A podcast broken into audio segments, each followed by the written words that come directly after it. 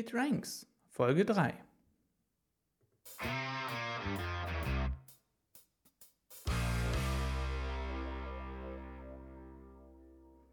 Ein herzliches Willkommen zu einer neuen Folge von It Ranks, Erfolgsrezepte für Online-Marketing mit Jan von Webgefährte. Alle zwei Wochen unterhalte ich mich hier mit spannenden Unternehmerinnen und Unternehmern über das polarisierende Thema natürliches Online-Marketing und was speziell für Solo-Selbstständige und kleine Unternehmer funktioniert. Die Überschrift dieser Folge lautet, warum meine SEO-optimierte Webseite der beste Vertriebsmitarbeiter ist, den ich je einstellen konnte. Was hat mich inspiriert, dieses Thema auszuwählen? Beim virtuellen Unternehmerstammtisch letzte Woche Donnerstag durfte ich Heike, Psychotherapeutin mit eigener Praxis in Thüringen, kennenlernen. Sie beschäftigt sich gerade damit, Inhalte für ihre Webseite zu erstellen. Ein perfektes Timing, dachte ich, hier einmal jemanden zu Wort kommen zu lassen, der Heike in seiner Online-Marketing-Reise bereits sechs bis acht Monate voraus ist und somit hilfreiche Tipps und Erfahrungen teilen kann. Wie wir alle wissen, häufig verfliegt die anfängliche Euphorie nach der Erstellung der neuen Seite recht schnell. Denn neue, zusätzliche Aufgaben müssen im Alltag erst Routine werden, um nachhaltig zu wirken. Das bringt Herausforderungen mit sich, die gelöst werden wollen, wenn Sie einen aktiven Online-Marketing-Kanal zu Ihren Kunden aufbauen wollen und damit mehr als eine Visitenkarte im Internet anstreben. Dafür gibt es Lösungen und welche davon mein heutiger Gast für sich entdeckt hat, das erfahren Sie im heutigen Podcast. Ach ja, herzliche Grüße nach Wünschendorf im schönen Thüringen, liebe Heike, und danke für diese tolle Inspiration. Eine persönliche Herausforderung mit der Kaltakquise von Kunden als Unternehmer lösen. Dieser Aufgabe hat sich mein heutiger Gast gestellt und betreibt die Lösung dafür inzwischen unter ruhestand-münchen.de. Er ist Ruhestandsberater hier in München und unterstützt Manager oder Berufssoldaten beim Übergang aus dem strukturierten Berufsalltag in einen erfüllten und abgesicherten Ruhestand. Und jetzt darf ich ihn ganz herzlich bei mir im Podcast begrüßen. Hallo, lieber Franz Kapsner. Guten Morgen, Jan. Es freut mich, hier bei dir sein zu dürfen und in einem Gespräch die Problematik der Suchmaschinenoptimierung zu betrachten. Darauf freue ich mich auch sehr. Vielen Dank, dass du da bist, lieber Franz. Gerne geschehen. Bevor wir loslegen, bitte ich dich ganz kurz zu verraten, ob du ein Kind der 50er, 60er oder 70er Jahre bist und was dieses Jahrzehnt für dich geprägt hat.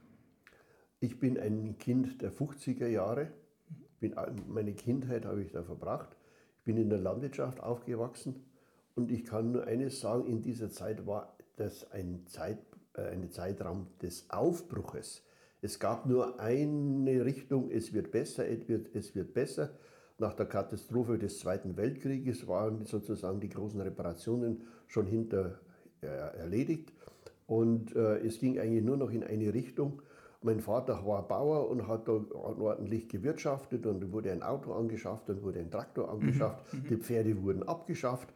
Und eines Tages konnte er sich ein Mercedes leisten und das war einfach ein, ein Gefühl des Wohlstandes. Äh, er hat zwar immer geschimpft, wir haben kein Geld, ja. weil wir mehr Geld ausgeben wollten und er hat das alles zusammengehalten, aber es war einfach eine Stimmung, wo man gesagt hat, es gibt, geht nur aufwärts und diese Sorge, die in den 90er oder den Nullerjahren die jungen Leute gehabt haben, man könnte eines Tages keinen Job bekommen. Mhm. Den Gedanken gab es nicht. Genauso wenig, wie sich den, man vor sechs Wochen auch nicht den Gedanken gehabt haben könnte, dass es wieder einen Krieg gibt. Absolut. Und noch dazu vor unserer Haustür. Jawohl, ja. jawohl. Ja, sehr spannend. Hattest du einen Traumberuf als Kind und warum genau diesen? Einen Traumberuf, wie viele Kinder haben, sie möchten Lokomotivführer werden oder Pilot. Sowas hatte ich nicht. Ich bin in der Landwirtschaft aufgewachsen und habe dort meine ersten Erfahrungen gemacht. Ich habe im Kuhstall ausgeholfen, ich habe Traktor gefahren, bin aber dann aufs Gymnasium gekommen und habe dann eine andere Welt kennengelernt, die mich in die akademische Laufbahn geführt hat. Ich habe dann zum, zufällig ein sehr gutes Mathematikabitur geschrieben. Mhm. Und das hat mich dann so geprägt, dass ich Mathematik studiert habe und damit habe ich also keinen so einen richtigen Beruf. Berufswunsch in meiner Kindheit gehabt. Ich bin halt dann das geworden, was ich geworden bin. Das ist auch sehr gut gelaufen. Das kann ich mir gut vorstellen. Ähm, gab es ein Idol in deiner Kindheit? Und wenn ja, was hast du an diesem bewundert? Ich hatte ein Idol, aber ein ganz ein eigenartiges Idol. Und zwar meine Familie ist musikalisch sehr versiert mhm. und dadurch habe ich äh, Ludwig van Beethoven kennengelernt. Ah. Und der Mann hat mich fasziniert, vor allem seine Musik, seine neuen Sinfonien. Ich habe mir dann zu Weihnachten ein Tonband äh, gewünscht und das habe ich auch bekommen, ein Grundig TK60 und habe ich sämtliche Beethoven-Symphonien, das Violinkonzert, Fidelio, alles habe ich aufgenommen, auch das Trippelkonzert, weil mich einfach die Musik so äh, fasziniert hat. Die hat für mich einfach rund geklungen. Mhm. Ein Mozart, ein Haydn, ein Bach war für eigentlich nichts, weil nur Beethoven ähm, mir, bei mir was gegolten hat. Das hat sich dann später geändert, als ich dann im Münchner Bach mitsingen durfte und Bach kennengelernt habe. Da habe ich gesehen, dass das doch ein ganz großer Meister war, der das Tor zur großen Harmonik aufgestoßen hat. Das glaube ich. Dann darf ich an dieser Stelle meine Heimatstadt loben, namens Köthen, in der Bach gelebt hat. Ja, freilich, in Köthen hat er gelebt und ist seine erste Frau gestorben. Oh je, das sollte ich wahrscheinlich wissen, aber äh, ja, vielen Dank für den, für den Hinweis. Genau. Ja. ja. schöne Grüße nach Köthen übrigens. Ja. Dann steigen wir doch mal in unser heutiges Thema ein. Ich habe im Intro schon kurz deine Herausforderung erwähnt. Könntest du uns diese noch mal ganz kurz in deinen eigenen Worten beschreiben? Ich habe mich 2008 selbstständig gemacht. Ich war im oberen Führungskreis der Siemens AG und habe dort meine Sekretärin gehabt und alles ist gut gelaufen. Ich hatte dort die ersten 20 Jahre nur zu tun in der Forschung, habe da Kooperationen mit Universitäten und Forschungsinstituten gehabt. Anschließend war ich dann im Bereich Telekommunikation. Ganz am Schluss war ich in der Personalabteilung. In der Personalabteilung hatte ich dann die Aufgabe, Outplacement zu betreiben und da kam auch das Thema ältere Mitarbeiter in, eventuell in den vorzeitigen Ruhestand zu mhm, schicken. Mhm. Und damit äh, habe ich den Weg zu dieser Ruhestandsberatung gefunden. Mhm, verstehe. Ich habe mich dann selbstständig gemacht und habe dann gemerkt, dass Kunden nicht von alleine kommen. Ich war der Meinung, wenn ich von Siemens als oberer Führungskreis in die Wirtschaft trete, dann wartet die Welt auf mich. Rennen die Leute dir die Tür ein, ja? Ja, genau. Mhm. Aber die Welt hat nicht auf mich gewartet war, man muss zu dem Kunden gehen. Und dann habe ich festgestellt, dass ich ein Riesenproblem habe. Mhm. Weil ich nämlich mich selbst nicht verkaufen kann. Ich kann viel reden. Äh, ich kann äh, alles Mögliche machen, aber einen Menschen anrufen und zu sagen, ich möchte mir dir jetzt was verkaufen, das kann ich nicht. Und deswegen war es wichtig, einen Weg zu finden, an den Kunden heranzukommen. Ich habe mhm. zwar dann schon eine Homepage gebaut, beziehungsweise mein Sohn, der ist Physiker, der hat die gebaut, der hat die Struktur geliefert, ich die Inhalte. Aber das war halt so, ja, so handmade, nicht professionell. Mhm. Deswegen war es für mich wichtig, einen Kanal zum Kunden zu finden. Und ich, ich kann mit Kunden schon sprechen wenn ein Hinweis auf mich schon da ist, mhm. wenn der sagt, ich kann mich auf irgendjemand beziehen, dann ist es für mich eine gemähte Wiese. Mhm. Aber jemanden kalt anzurufen, das kann ich nicht und das werde ich auch nicht mehr lernen. Ich will es auch gar nicht mehr lernen, weil ich weiß, dass ich das nicht kann. Und deswegen ist es wichtig, einen anderen Weg zum Kunden zu finden und da ist natürlich eine Homepage ideal. Gemähte Wiese ist ein tolles Stichwort, eine schöne Metapher auch, wie ich finde, und beschreibt das sogenannte Pull-Prinzip besonders anschaulich, denn mit einer SEO-optimierten Webseite, SEO für diejenigen, die die Abkürzung noch nicht gehört haben, steht für Suchmaschinenoptimierung. Und dabei beschäftigt man sich damit, die Suchbegriffe von potenziellen Kunden oder Interessenten auf seiner Webseite so zu integrieren, dass sie entlang ihrer Kaufentscheidung, jemand, der noch gar kein Interesse hat, der ein Interesse aufbaut, der ein Bedürfnis hat und am Ende auch eine Kaufentscheidung im Sinne einer Aktion tätigen möchte, für jede dieser Phasen der Kaufentscheidung die richtigen Informationen und die richtigen Antworten für seine Besucher der Webseite bereithält. Und genau diesen Weg kann man gehen Und damit hat man, wie man so schön sagt, eine gemähte Wiese.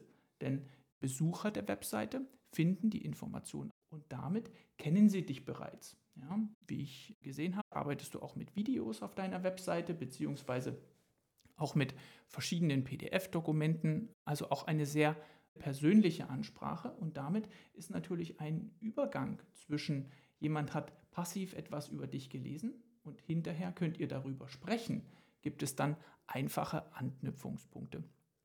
Finde ich absolut richtig. Wenn mir jetzt jemand eine Kontaktanfrage schickt, dann ist ja das Eis schon gebrochen, das mich vorher gehindert hat, auf den Menschen zuzugehen. Mhm. Ich habe dann sozusagen schon die, die gemähte Wiese vor mir, weil der mich schon kennt. Mhm. Jetzt, wenn mich aber einer anruft oder mir eine Kontaktanfrage steigt, dann weiß ich, der hat Interesse an mir und ich gehe ihm nicht auf die Nerven durch mein durch meinen Anruf. Da ist sozusagen der Kommunikationskanal schon da. Mhm. mhm. Und dann mhm. kann ich aufsetzen auf ein, einen, äh, einen Gesprächspartner, der was von mir will und ich biete ja gerne was an. Richtig, ja. Ich will es denn nicht aufdrängen, aber der will ja was von mir. Mhm. Deswegen ist es die gemähte Wiese.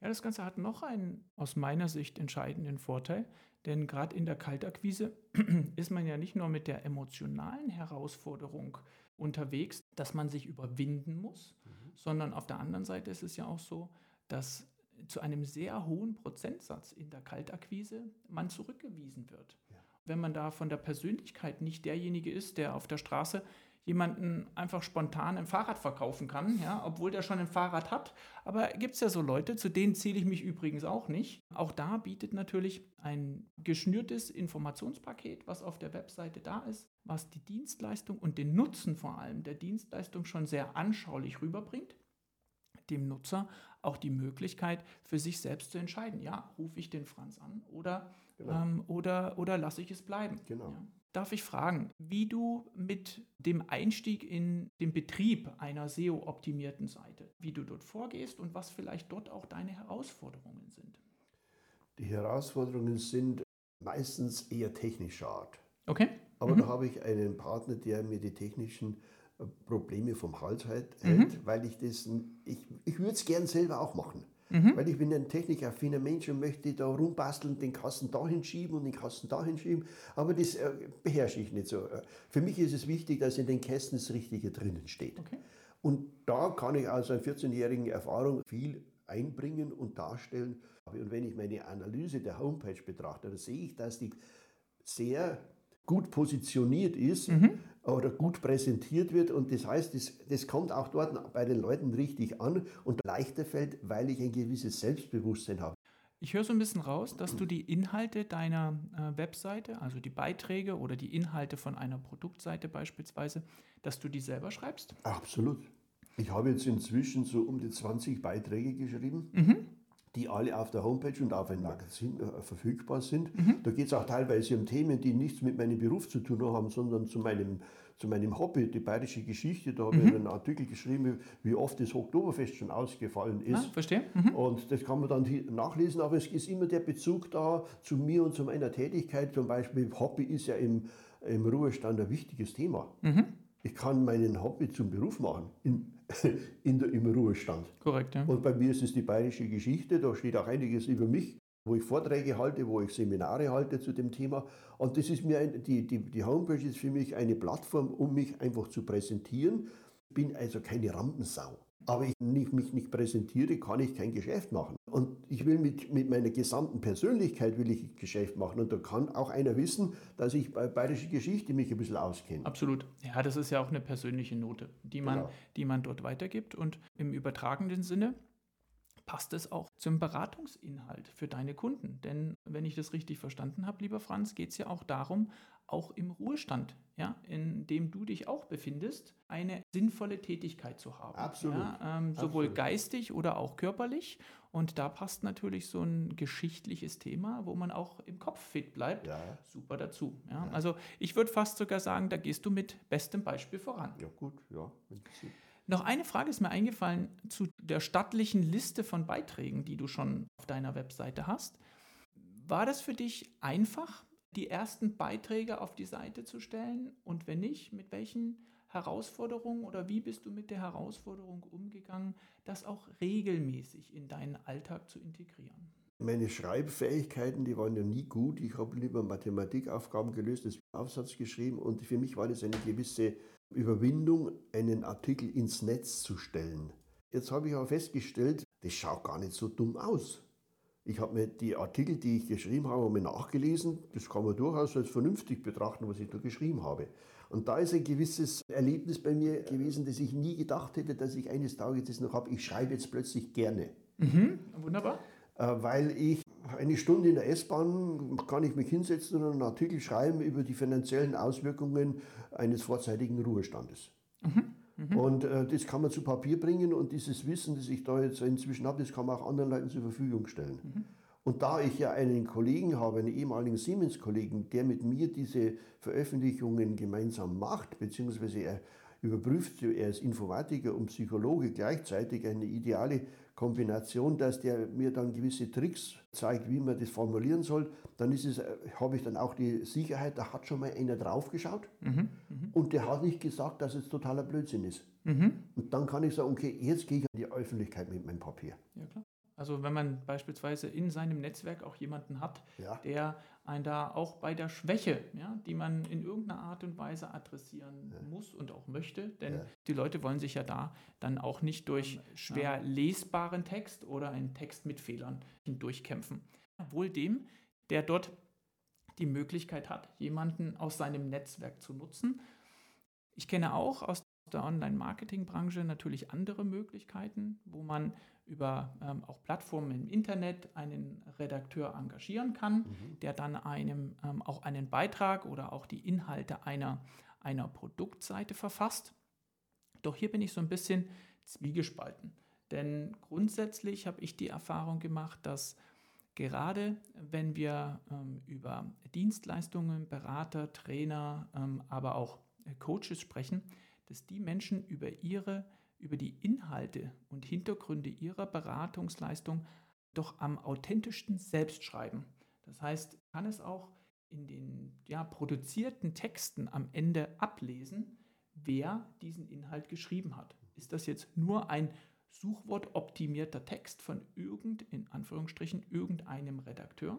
Oder ist das von jemandem, der das fachliche Thema tatsächlich durchdrungen hat, auch in seiner inhaltlichen Tiefe? Von daher empfehle ich jedem, der sich tatsächlich mit dem Thema ähm, SEO-optimierter Webseite als Online-Vertriebskanal interessiert und das umsetzen möchte, zunächst einmal selber zu probieren, die Inhalte zu erstellen. Absolut. Ein Autor, der von sich selber schreibt, wirkt authentisch. Mhm. Denn wenn man einen Gedanken formuliert, hat der Autor, der das Thema selber betreibt, Nebengedanken. Mhm. Und es entstehen Assoziationen. Äh, ich merke das immer ganz deutlich, wenn ich Seminare halte für den Ruhestand gehende Berufssoldaten, dann habe ich irgendein Thema, das ich bearbeite. Dann fällt mir durch eine Assoziation ein Erlebnis aus meiner Kindheit aus irgendwas ein und ich bringe das ein. Mhm. Das würde ein, ein Ghostwriter nie bringen können, weil er es nicht weiß. Und das macht die ganze Geschichte lebendig und farbig. Beim Schreiben schreibt man natürlich nicht irgendeinen Blödsinn, der da spontan einfällt, aber es ist im Nebensprechen immer ein gewisser Background an Wissen vorhanden, den man einbringen kann. Und ein, das kann ein Ghostwriter äh, nie und nimmer schaffen, weil er eben dieses äh, Wissen im Hintergrund nicht hat. Könnte ich nicht mehr unterschreiben. Der Fairness halber möchte ich auch sagen, gibt es äh, beispielsweise auf LinkedIn auch eine Gruppe von ja, mehreren tausend Redakteuren, ähm, wo sich jeder Redakteur nur auf sein fachliches Thema konzentriert. Das heißt, wenn jemand tatsächlich nicht in der Luxussituation ist wie du, ja, ähm, er entwickelt Spaß dabei, beziehungsweise hat auch jemanden, der ähm, dort vom, von der Art und Weise des Schreibens unterstützen kann, dann gibt es schon auch Möglichkeiten, ja, einen Redakteur zu finden, zu dem man dann aber eine entsprechende Beziehung aufbauen ähm, sollte und ihn ganz nah bei dem mitnimmt, was man inhaltlich erreichen möchte bei seinen Kunden. Ja, naja, und wenn dann man einen Text schreiben lässt, mhm. man li liest ihn ja gegen mhm. und kann dann noch was einbringen. Weil mancher ist im Geschäft so stark äh, belastet, dass er nicht die Zeit findet, einen Text jetzt groß zu schreiben. Mhm. Da ist es gut, einen Aufschlag mal zu bekommen mhm. und den dann zu verfeinern. Das ist bedeutend weniger Aufwand, als wenn ich von Null weg was schreiben muss. Absolut, absolut. Wir sind heute so ein bisschen in dem Thema Herausforderungen beim Schreiben unterwegs. Du hast vorhin auch so ein bisschen deine Affinität zur, zur Technik erwähnt, lieber Franz. Dort sehe ich einen, einen sehr häufigen Fehler, der immer wieder begangen wird bei, äh, beim Aufbau und beim Betrieb einer Webseite. Gerade bei ähm, Einzelunternehmern oder Solo-Selbstständigen, die, ja, den, den, die auch Spaß dabei haben, eine Webseite selbst zu pflegen.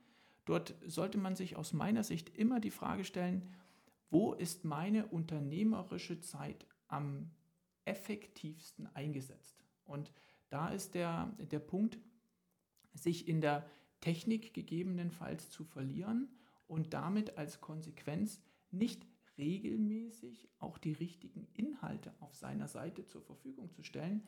Ein sehr häufiges Problem oder eine Herausforderung, wo man sich als, als Unternehmer, und da schließe ich mich persönlich natürlich mit ein, dann auch selbst im Weg stehen kann. Und dann einen, einen Partner zu haben, der, der einem die technische Seite der Pflege bzw. der Optimierung dieser Seite abnimmt und sich selbst auf die unternehmerischen Aufgaben zu konzentrieren, nämlich die Inhalte und auch wie kann ich im Internet meinen Ruf als Unternehmer mhm. ähm, äh, publik machen, beziehungsweise auch mich bekannt machen, sind nach meiner Erfahrung die beiden wichtigsten Aufgaben, worauf man seine persönliche Zeit neben der Kundenakquise und neben der fachlichen Weiterbildung beispielsweise, worauf man sich konzentrieren sollte. Wie lange betreibst du deine SEO-optimierte Webseite jetzt, lieber Franz?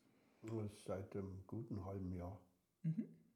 Das ist ja auch ein Zeitraum, wo man sagen würde, Dinge sind inzwischen zur Routine geworden, ja. Ja, sind in den Alltag eingewachsen. Mhm.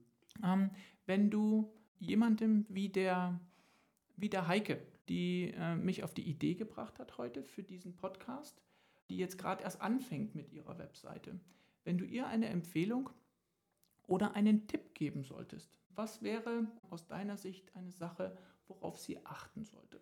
Aus meiner Erfahrung ähm, muss ich sagen, ich hätte gern mehr Technik gemacht, aber das habe ich äh, irgendwie bemerkt, dass das zu viel Aufwand wäre, mich da einzubringen.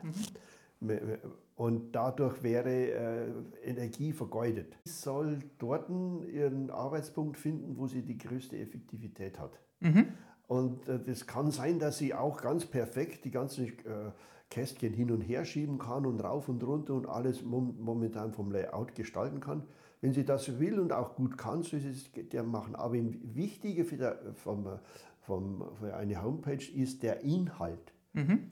Die Präsentation, dass es ins Auge fällt, ist genauso wichtig. Aber nur blitzen und krachen lassen mhm. und nichts dahinter, mhm. das bringt nichts. Weil mhm. dann spätestens dann, wenn man tiefer reinschaut, merkt man, es ist eine, eine Show. Die Substanz ist wichtig. Und wenn sie etwas zu sagen hat, was soll sie auf der Homepage sagen? Mhm. Und da soll sie sich auch jemanden suchen, so wie ich jemand habe, der das dann richtig präsentiert, mit Farbgestaltung, mit Bildern etc. untermalt. Mhm. Aber der Inhalt ist nach wie vor das Beste, das, ist das Wichtigste. Danach kann nichts mehr kommen. Das ist, wie ich finde, eine sehr gute Zusammenfassung. Wenn sich jemand für dein Thema interessiert, lieber Franz, wie und wo kann er dich dort erreichen, beziehungsweise wie kann er auf dich zugehen? Auf meiner Homepage äh, gibt es eine Kontaktseite. Mhm. Da kann man formulieren, welche Fragen man hat. Mhm. Man kann einen Termin vereinbaren, weil die mhm. Chemie muss stimmen. Mhm. Und, und äh, dann ergibt sich das von selbst. Wunderbar. Ich würde den Link zu deiner Webseite unten in den Shownotes nochmal noch mal entsprechend einfügen sodass ihr da sehr einfach drauf zugreifen könnt. Franz, ich danke dir ganz herzlich für das offene Gespräch. Bitte gern geschehen. Und nochmal von meiner Seite, ich bin beeindruckt, wie du in deinem Alter diese Herausforderung angenommen, sich ihr gestellt und sie auch gelöst hast für dich. Und ich wünsche dir für deine weitere Online-Marketing-Reise ganz viel Erfolg und viele neugierige Kunden. Vielen herzlichen Dank auch meinerseits. Das war It Ranks. Abonniert den Podcast, dass ihr keine Erfolgsrezepte mehr verpasst. Und wenn euch die Folge gefallen hat, dann freue ich mich riesig über jeden Like oder Kommentar.